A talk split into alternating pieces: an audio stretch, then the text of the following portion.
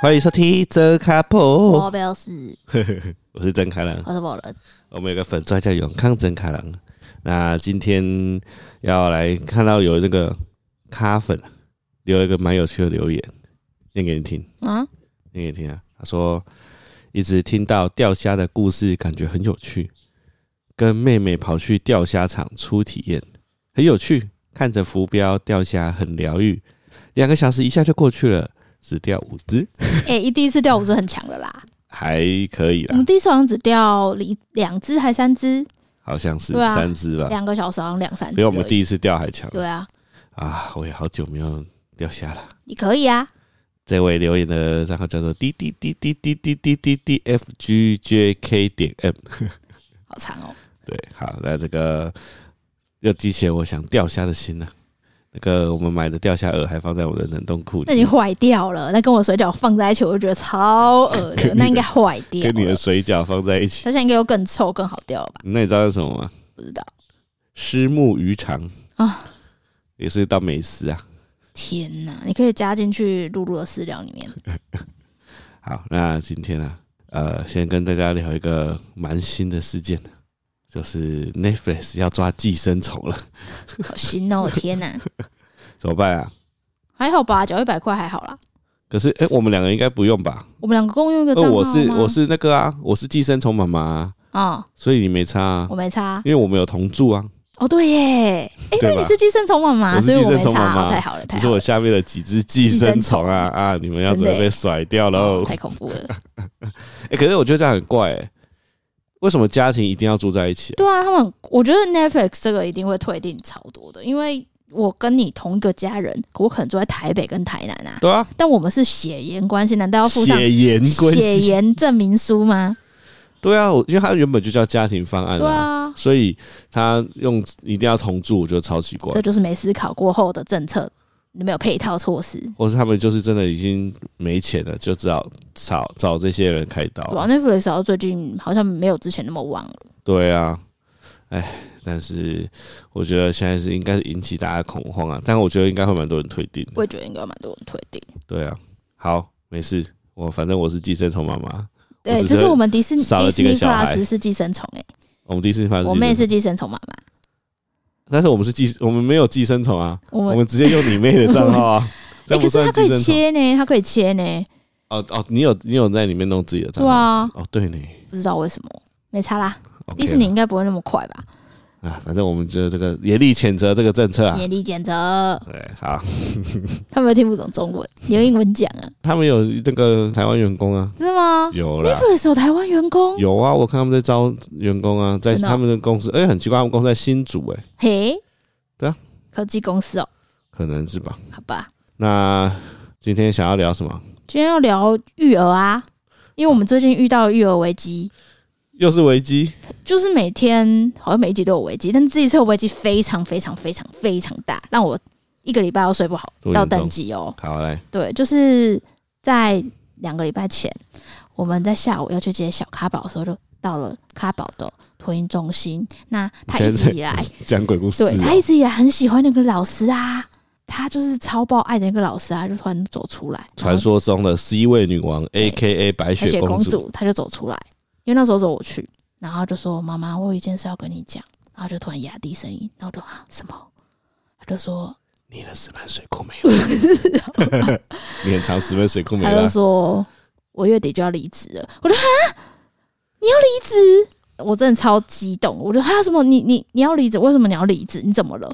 他就说哦，因为学校的经营者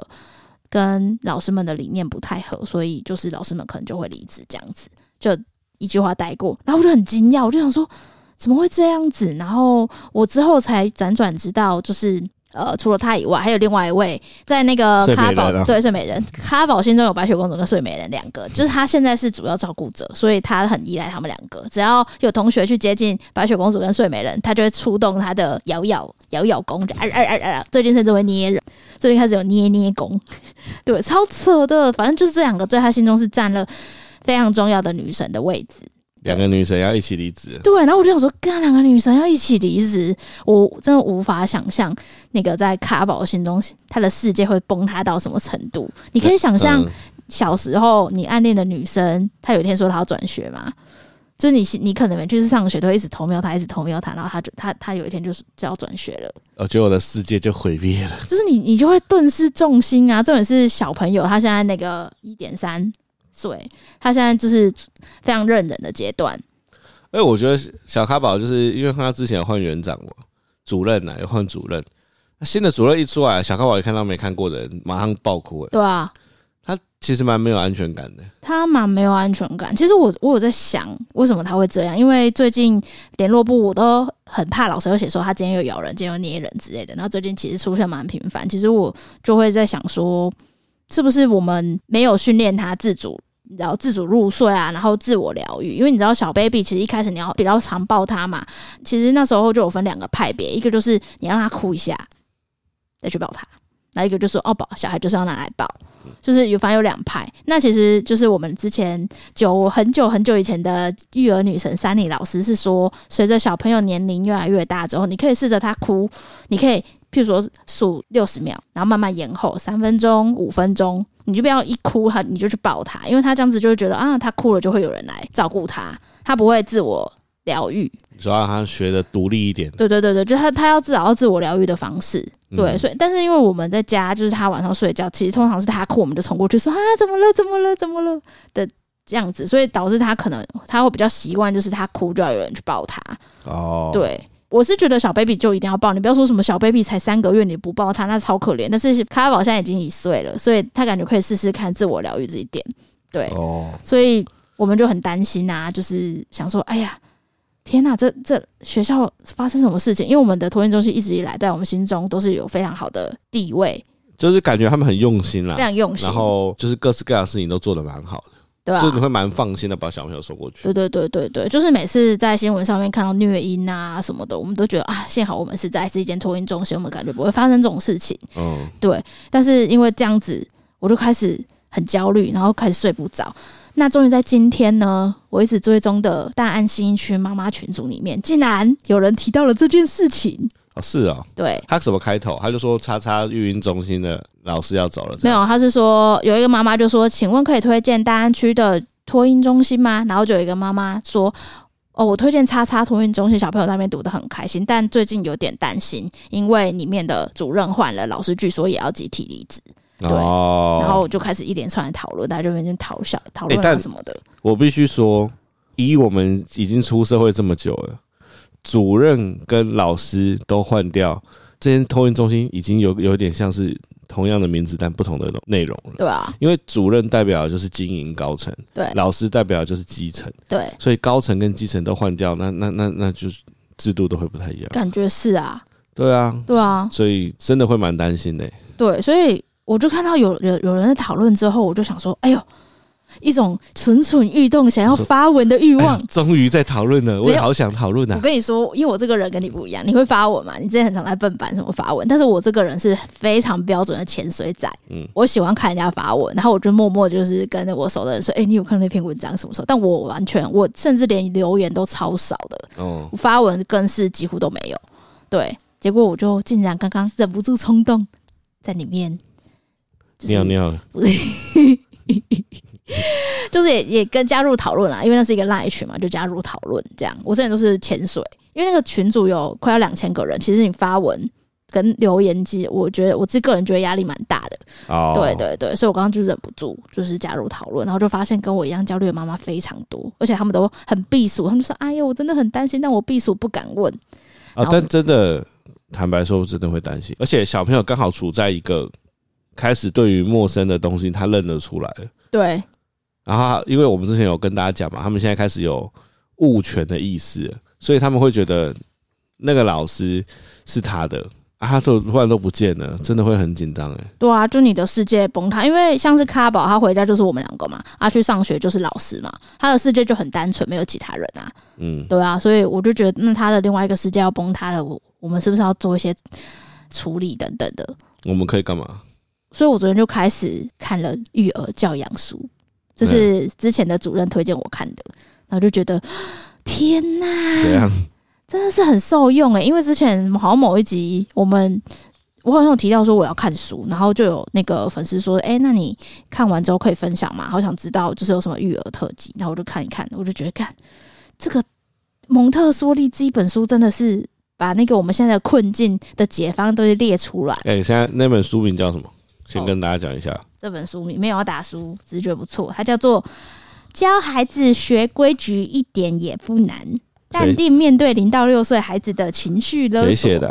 啊、呃，是一个叫那个罗宝红，他很有名，他是非常哦有名的育儿育育儿 KOL。对，他是用蒙特梭利的方式来教导。哦对，然后我昨天看一看，就是啧啧点头，啧啧，甚至甚至你在什么上叫班做的时候啧，啧点头？就是一边点头 一边啧啧啧啧啧啧啧啧啧啧啧啧。啧啧啧啧啧，因为我现在在家上班嘛，就没有同事，然后我就趁工作空档看一下，然后就觉得呃干，然后就没有人你可以是分享，斩铁钉钉的啧啧啧啧点头啧。啧，对，所以我就一直私讯，一直说卡郎，就说哎、欸这一本真的很赞哎、什么的，虽然你都不理那我时，候我在开会，我想到这小杂毛又来了。 每次在我上班就开始在那边传一些，一看就知道是那个上班时间在那边看一些无微博的。什么、啊，我只是把事情做完之后才看的好不好？拜好，托，来跟大家分享一下。你哦直接以小咖宝现在遇到的困境这本书的，要教我们怎么解决？好啊，小咖宝现在是不是开始发展自我意识？他是不是开始咬人，开始乱打人、丢东西，然后有时候玩具乱撒在你家来的时候，他就看你来收个一两块就走了。哦，你刚 rap 哦，对啊，因为他最近真的做太多事情。他昨天是甚至做一个事情让我觉得很难过，难过也没有到难过，就觉得有点好笑。就是我最近买了那个最近很夯的磁力片，嗯，就是你一直觉得很废，但其实它真的很夯。那个某人买的第一万零一个育婴神器，但这次我看了就很废。没有，这是很强。我跟你说，他会玩之后，你就会觉得天哪、我为什么买这个？哎、之前你打脸自己多少次？每一个都打啊，脸。你先跟大家讲一下什么叫磁力片，磁力片就是它是呃，它有很多形状的一个薄薄的，你就是把它当一个一片一片的，怎么讲？它的厚度有点像饼干好了。像饼干啊，哦嘿就是那个什么入口即化的那种饼干，可口奶汁之类的，但是它有不同的大小跟好，形各状，种颜色呃各种形状的可口奶汁。对，还有颜色不同颜色嘿，然后它本身有磁力，为什么它有磁力？它就叫磁力片啊，它磁力哪来的？里面有磁铁之类的吧。嘿，但它做的非常漂亮，所以它跟积木不一样，积木就要组装，然后它有那个维度的限制，就是它要组装啊，它要卡住。但是磁力片就是你可以，因为它是磁力嘛，所以你可以创造各式各样不同的物可品是。磁力不是会互斥吗？没有，它就可以粘在一起啊！你只要转一下，它就可以粘在一起了。哦它，就厉害在这边。所以昨天买那个磁力片呢，我自己开箱觉得天呐，好好玩哦！所以昨天就是我我们开箱之后给卡宝看，然后卡宝就丢一两片之后就不玩了。然后我就想说算了，我自己玩。所以那个卡郎在沙发睡觉的时候，我就想说啊，不然跟卡宝玩磁力片好了。就他就冷冷在他他站在他的溜滑梯上面看我，什么叫冷冷？他是真的冷冷的，他就我就我把溜滑梯放在那个围栏旁边，他就爬到溜滑梯最高的地方，然后这样居高临下的看我。去那我就说高一下妈妈要玩磁力片，你要不要跟妈妈玩？然后他就不讲，他也反正他也不会讲，他就在看我，他也没有动。然后我说好，那我要我要组一个城堡哦，你看我要组一个城堡，我就开始组，就组了一个超豪华的城堡。你会组城堡？对，因为它说明书有写，它说明书还有二维度跟三维度可以组的东西，然后我昨天组的都是三维度的。对，长宽高都有，就是立体的。对，然后我就组完之后，我就跟卡宝说：“哎、你看妈妈组了一个好漂亮的城堡、哎，然后我就看到他默默走下楼溜滑梯，我想说：“哎、他有兴趣了吗？觉得很漂亮，要来玩了吗？”就要进来，这一掌把那个城堡从最上面这一掌打打碎， 他就把我自己还有说啊对，然后就把我直接片打喷，嘿然后他打一掌打喷之后，还有一些残存的一些城墙什么的，他就一个一个很像进阶巨人撕毁人类一样，他就把它拔起来、拔起来、拔起来、拔起来，然后乱丢。那你评估他当下的心情是怎么样？他就跟拆积木一样，觉得很爽，因为他一直笑，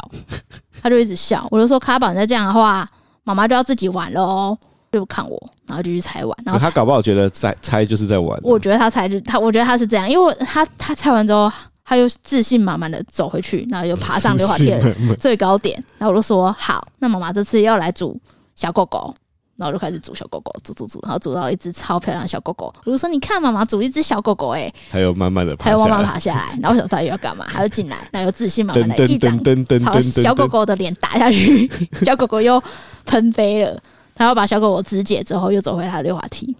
你好像在玩什么塞尔达打 魔王？之类的。而且他走回溜滑梯都心满意足的那种脸，我就想说算了，不玩。对啊，我跟你讲，他现在就是觉得猜很好玩对因为之前我也是，你买了一组那个什么很很难煮的儿童乐高嘛，它煮完就是那个球球可以顺着那个轨道这样滚滚滚，所以它煮起来很复杂。我大概花了大概有十五分钟在煮，煮完之后就很漂亮。后来有一次我陪他玩的时候，他就爬过来，啊，他刚开始都是会乖乖的拿着球球丢上去，然后让它滚，然后他就不小心在弄的时候回到乐高的其中一棵树，然后树就倒下来，我就，然后就看着我，诶对啦，都会这样。他就开始诶、然后再开始弄倒另外一棵树，我就诶、诶然后开始就开始乱拆，他全部给我拆光。对而且他拆完呢、我后来就不想，我就不想做特效。对，他拆的时候我就没反应，嗯，他在我面前这样哒哒，看他，他就把那棵树再拆成两半， 哒。我就跟他说：“哦，你好棒！” 这样啊，心满意足就继续拆。对，因为他他很喜欢看我们很惊讶的脸，对，他只觉要哦我们得很有惊反讶，应。对对对，他觉得很惊讶，他就会恶趣味的笑。对，对，所以反正他就是一个北兰的小孩。总之呢，这本书呢提到说，其实十个月之后到三岁啊，他们开始发展动作以外，一点五岁到三岁，他会开始进入一个自我认同的危机期。我觉得这还蛮妙的，因为我们成人啊都会觉得我是本体，我是一切的世界的中心，就是以我为思考去，就是去出发嘛。我我等一下干嘛，我等一下干嘛。但是其实小朋友现在他没有我的这个概念，啊，不然嘞他现在他的心中还没有我，但他现在在慢慢在发掘他自己是什么，哦就是我的东西、嗯我的老师、我的的妈爸爸妈妈，对，所以他想确认我的存在价值，所以要寻成寻求认同。所以如果他想做一件事情嗯，被成人阻止，他会有强烈的反抗行为，就是在早上我们在讨论这件事哦，情。因为那个小咖宝常在路上走路 啊，然后我就突然想要帮他换尿布，我就把他抓起来。之前他抓起来，他就诶、就被我抓起来，但现在是他只要走路走到一半，或者他在做某件事情，我突然说诶、哎换尿布了，我就把他抓起来，他就会全身僵直这样，啊、然后我就觉得诶、现在怎么这么难搞？那看来就是这样，他开始发展出他的意识，他有这些很喜欢在探索家里的角落，然后他可能在做某件很认真的，就是把东西拿出来再放进去，拿进去放进去，然后卡郎就会突然就把它抱起来，不管是抱起来换尿布啊，抱起来亲啊什么的，然后卡宝就反应超激烈的，大暴怒。他觉得他工作的那个流程 tempo，对他的 tempo 被你打乱，他觉得非常愤怒。 啊，哎、你讲那么多，你到底讲这本书了没？我正在讲这本书啊，所他在以要怎么做，请告诉我。没有，他他这边有在讲，但是他这边还有讲说，因为现在他在探索，请你不要打断他，因为他、哦他每次在探索，你一直打断他，一直打断他，他就觉得很沮丧、很挫折，他之后就不会变成一个大胆的人，他就变成一个畏畏缩缩的人。我觉得我最近已经开始有在调整我自己了。以前他在拿一些危险的物品的时候，比如说他之前拿一把剪刀，啊，就一副好像要吃剪刀，我就说：“小开宝，你干嘛？剪刀给我拿来。”然后他就会很紧张嘛，他就把剪刀丢掉。但他今天早上拿了一个东西，就是他拿了一个玻璃杯，然后我看到的时候他已经拿起来，然后我就这样 用尽所有的那个意装志可，爱，把所有的那个惊讶跟那个生气全部压下来，然后用出一个这样，来给爸爸手上 的 baby，然 后他就一副傻笑， 然后就呃就给我了，对然后啊，发现说哇，现在跟他沟通已经不一样了，对不然你吓他或者凶他，他一生气就往旁边对，丢，他往旁边说，你现在要有技巧跟他沟通，没错所以呢，这本书就有提到，我觉得超赞的。它里面有举一个例啦，就是有一个小朋友，他喜欢动手打人。嘿，对对对，他就跟现在请问他姓小明卡宝吗？不是，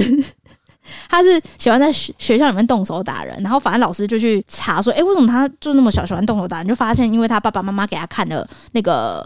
咸蛋超人，因为咸蛋超人不是要打坏哎，人， 可是我们都给他看天线宝宝对，啊但是对，所以我我在说这个例子，我就想说，哎、我们都看天线宝宝会互打嘛？没有啊，啊，那我知道他，们都 big hug 啊我，知道，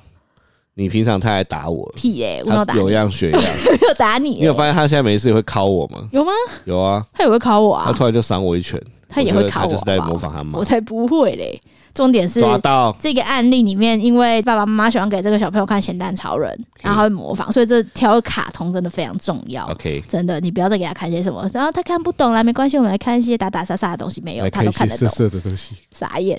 对，所以现在这个里面的案子就是老师发现他会打人，所以他会先跟他约定，就是如果他在情绪没有很高亢的时候，譬如说我今天一上课，然后在进教室前，他会跟他第一个就是确立原则，就譬如说他他现在要进教室了，然后你知道他进教室可能高同学就打，你就要在他进教室之前跟他讲说，卡宝，我们在教室是不能动手打人的，你知道吗？然后要对方回答说知道，但是卡宝现在还没有这样啦， 但是他就是这他在讲说要叫你确立原则，因为卡宝现在我觉得他听得懂，只是他不会讲话。我自己现在觉得他是这样，所以他第一个是确立原则，跟他讲就是，哎、我们今天要玩这个，你我们是不是说好今天这个东西你你不能怎样，或是你要怎样，然后让他知道，你说，反正就是在事情发生前，先跟他讲你什么可以做，什么不能对，就做。譬如说卡宝进教室之前，假设他就前头就说，好，我们今天要进教室跟小朋友玩喽，那就是你要知道咬人会痛痛，那我们今天不能咬人哦，然后你要看他眼睛，虽然他刚才看不懂，那如果他之后会讲话，你就让他回答，这样是确立原则嘛，再来是事前约定。就是老师就要说，如果你今天都有控制好自己，都没有打人的话，那我们工作时间就是蒙特梭利都有工作嘛，他们不是每天早上都会在那边工作，我们工作时间结束之后就可以去公园玩，但是如果你有打人的话，那大家去公园的时候你就要留在教室了。哦，所以先把呃，你可能做这件事情会有的后果，先跟你讲。对，就是让他知道说，因为在这一本书里面，它有一个重点是经验法则，你要让小孩知道他选择的结果。就是你自己选的，那你要承受他的后果，你要让他知道这件事情。哦所以你从小要得知先道让他，应该是说，我们不能在他打人的时候再跟他说，对你不可以打人，你这样就不让你去公园了。对对不对，能不这样行，你得在他心平气和的时间就先跟他讲。对，如果可以的哎话我， 发现蒙特梭利啊，就怎是样我平常在跟你沟通的方哪式有，啊？还好吧。在然你后心平气和的时候但先跟你讲。对，但重点是里面的这个小朋友，就比如说卡宝，他还是打人的，嘿，他早上还是打人的，所以老师就会请他到他身边，就问他说：“你刚刚没有遵守我们的约定，是不是又打人了？”然后那个小朋友可能就说：“对。”然那如后，果小朋友不是说对，他说啊是因为怎样我才打他的，嗯，那你就要接下来啊，你就要说，因为他已经你已经跟他约定了，就是他讲什么借口都都不是重点，就是不用去理他。然后那就说：“那你要控制好自己不打人，等一下可以去公园玩，还是你要继续打？等一下不能去公园。”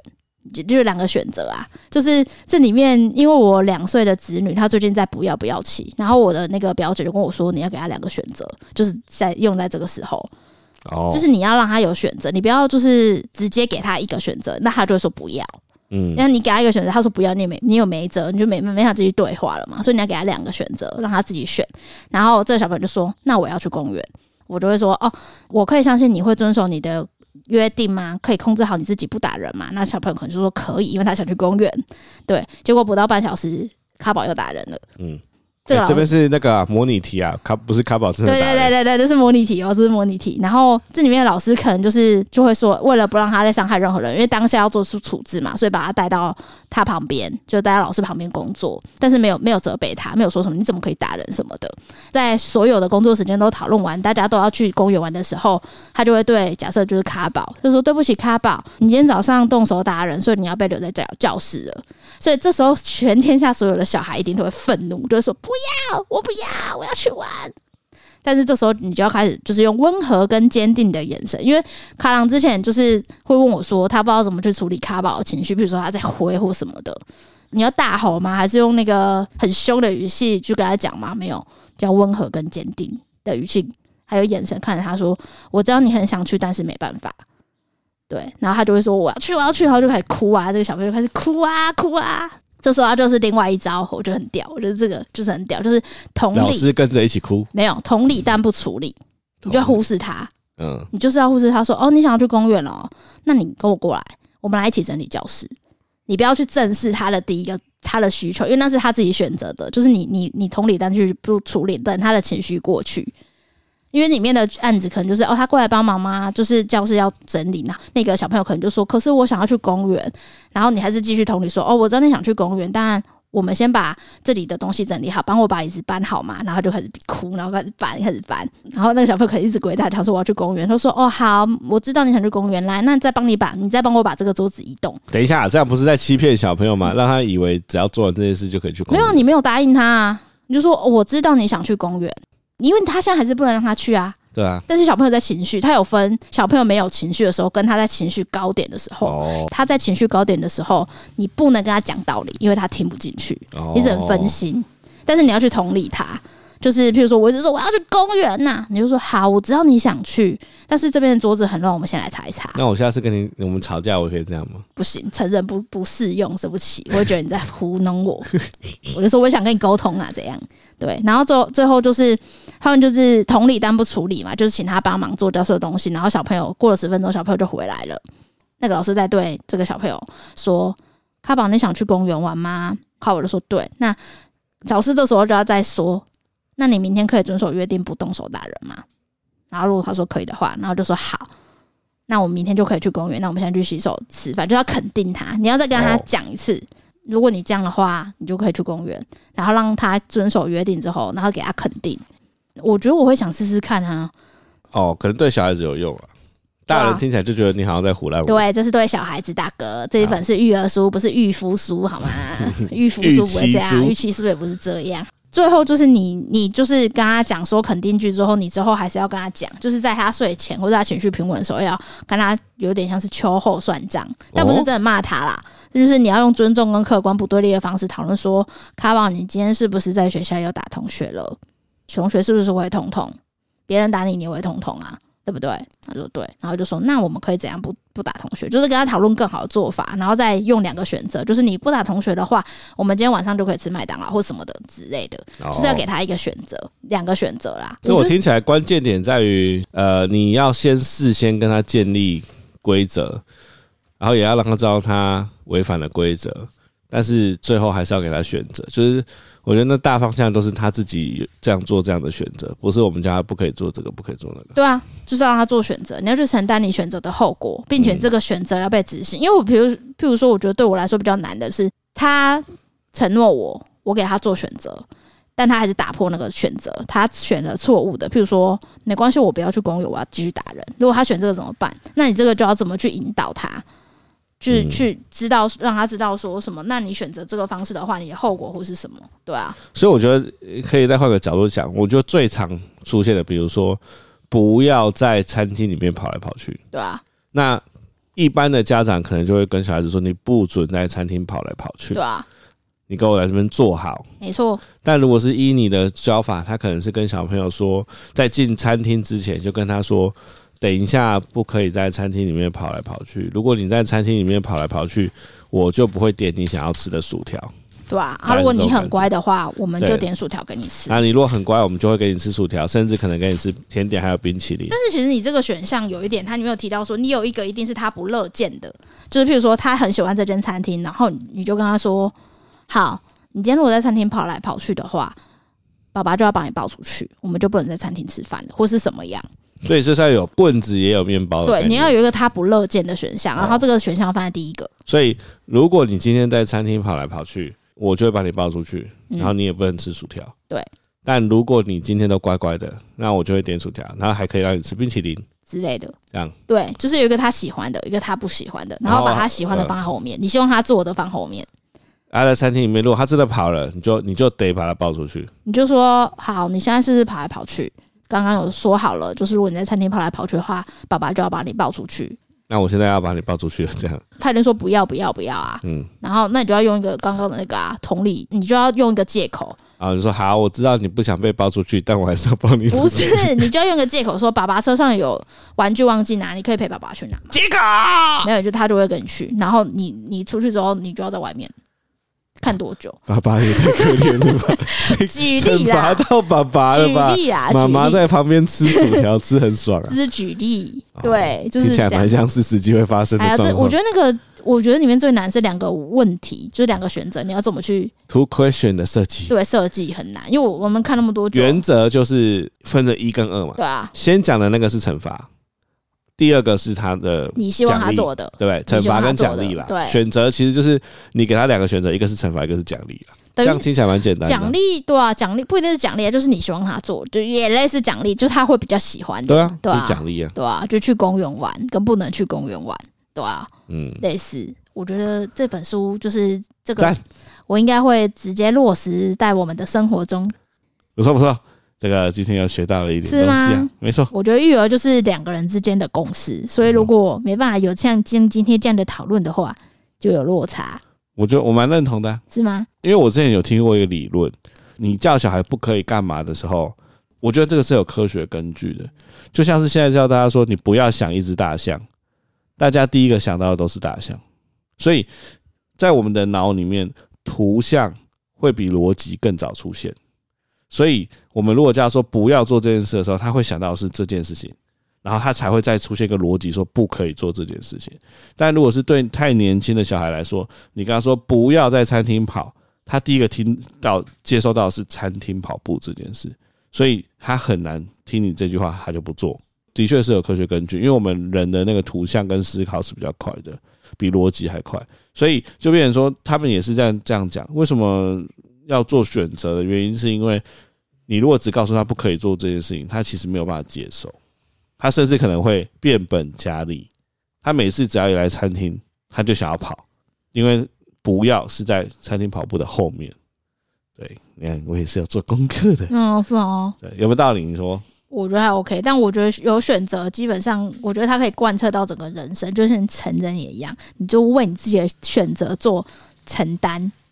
就是这样。对啊，所以我我所以我觉得重点是他有选选择，就不会是那种很单向式的，就是他自己也要知道他自己做的这件事情会有什么样的后果，没错，这个就会蛮重要的。没错，怎么样？这个这个分享，你有感受到我有接收到吧？可以啦，很好。 怎样？没有，没事，很好笑。好啦，所以今天，所以你今天主要就要分享这件事啊、对啊，我就说今天是育儿席，因为就是真 couple 荒谬事不就是分享我们的日常，然后最近最困扰我的就是育儿的烦恼。哦，那你现在算是有解脱了吗？因为我看完这本书之后就想试试看，至少我不会茫茫然，就是比如说在他生气的时候不知道要怎么样，因为有时候情绪断裂的时候还是会想对他啊大吼。但我是觉得他在会讲话之前，这个好像功用没有到很对啊，就是他是一点五一点五岁啊，对啊他，现在一点他三得嘛，听得懂人话对，啊，我觉得他现在听得懂，是啊他可能不太了解，但他听得懂。你现在叫他干嘛，他都他都会去好做像。是、欸。对啊，你现在叫他去从哪里搬到什么？因为我们下礼拜要去参加小宝宝搬运赛，跟大家预告一下，就是在世贸艺馆有小宝宝搬运赛，卡宝又要出征了，啊，他搬什么？尿布啊。真的搬尿布，看图片是搬尿布啊，一都是片一搬尿片的哦布嗯，小宝宝搬运上应该会比较轻，不会是重的，对啊，哦。对啊，所以我们最近在帮他特训，他、是搬尿布就带走，不确定是不是搬最快的，就是譬如说三包尿布，然后哪一个小宝宝先把三包尿布搬完，就可以带走三包或是拿到奖品之类的，对啊，哦我。猜应该是这样，对啊，所以我们期待卡宝的表现， 但只是很有趣啊，都没有办法，我们猜他应该会哭到底，所以没差，对啊，因为他现在比以前更容易会怕生。对，好啦，那今天就跟大家分享这个选择的重要性。就是选择啊，你不要觉得只有三岁小孩才会需要选择，成人也是需要选择的，没错。对不对？那你现在要选择跟我和好，我就帮你泡个咖啡；还是要选择继续吵架，我就不帮你泡咖 啡。你这好像两个选择好像没有特别的，没有特别的诱因，是对不是？啊，哦，好啦，没关系啊好难，哦和好和好，好了，反正我今天要换我点歌嘛，对，那我想要来点一首草东的新专辑。草东的新专辑终于上了，叫做《瓦舍》。那《瓦舍》里面呢，有一首歌我，你你听完了吗？瓦舍，你说他哦，因为我昨天放在工作的时候当背景音听，啊，你自己你觉得嘞？没什么感我就觉，有点吵，就是一开始听我觉得年好纪大了，有点吵，所以你现在你你所以你觉得瓦舍这一张让你觉得有点吵没有，我只是听前面几首觉得有点吵，哦，因为我那时候状态可能不适合听草动的歌，好像也是诶、对，因为我最近都听钢琴乐嘛，所以我就最近草动歌一放就觉得哦好吵，对啊，哦但是我压力大可能会觉得很不错，我但我还是蛮爱的啦。那我觉得里面有一首歌我特别喜欢，你应该还没还没听到。如果你一开始就觉得很吵，你应该没听到后面嗯，有一首歌叫做《老张》。那嗯老张呢，其实是草东在刚开始成立团的时候就先推出的一首歌，所以它是上古时代的歌。那这首歌我觉得跟一直很有草东初期，就是上一张专辑的那个味道啊，它的里面的那个呃旋律啊，在唱到一半的时候会突然大改变，很特别。对，所以特别推首推荐这首老张给大家。赞。那你最后还有什么话想跟大家分享？育儿之路艰辛呐、大家一起努力的前行，加油加油加油！加油加油！加油拜拜。